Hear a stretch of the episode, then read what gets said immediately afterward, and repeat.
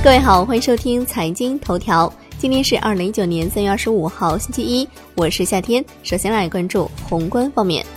韩正在出席中国发展高层论坛二零一九年会发言时表示，中国将进一步压缩负面清单，进一步降低关税，降低通关难度。央行行长易纲表示，进一步推动金融改革和开放。推动金融监管体制改革，完善利率、汇率市场化形成机制，扩大金融的对外开放，营造适应的货币环境，强化货币政策的逆周期调控，保障流动性合理充裕。今年的重点任务就是研究如何能够使市场准确定价，提供足够的对冲工具。财政部部长刘昆表示，确保今年所有行业的税费只减不增，将继续增加基建规模。支持新能源汽车，挖掘农村消费潜力等，争取九月底前将三点零八万亿元债务限额发行完毕。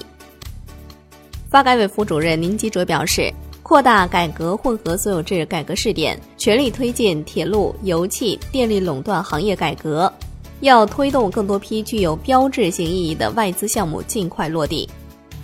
来关注国内股市。上交所发布《上海证券交易所科创板股票发行上市审核问答二》，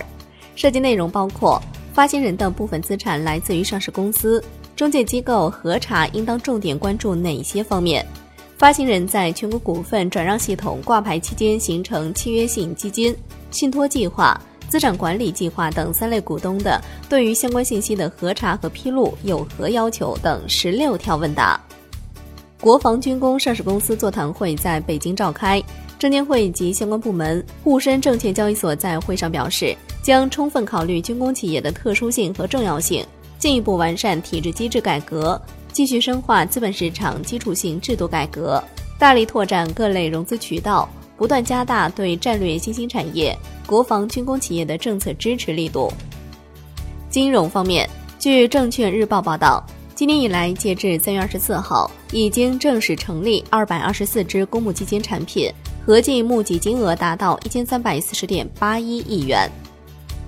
最后来关注商品方面，根据文件《中国油气产业发展分析与展望报告蓝皮书（二零一八至二零一九）》显示，去年中国原油加工量和石油表观消费量双破六亿吨，石油对外依存度逼近百分之七十。天然气消费继续保持强劲增长。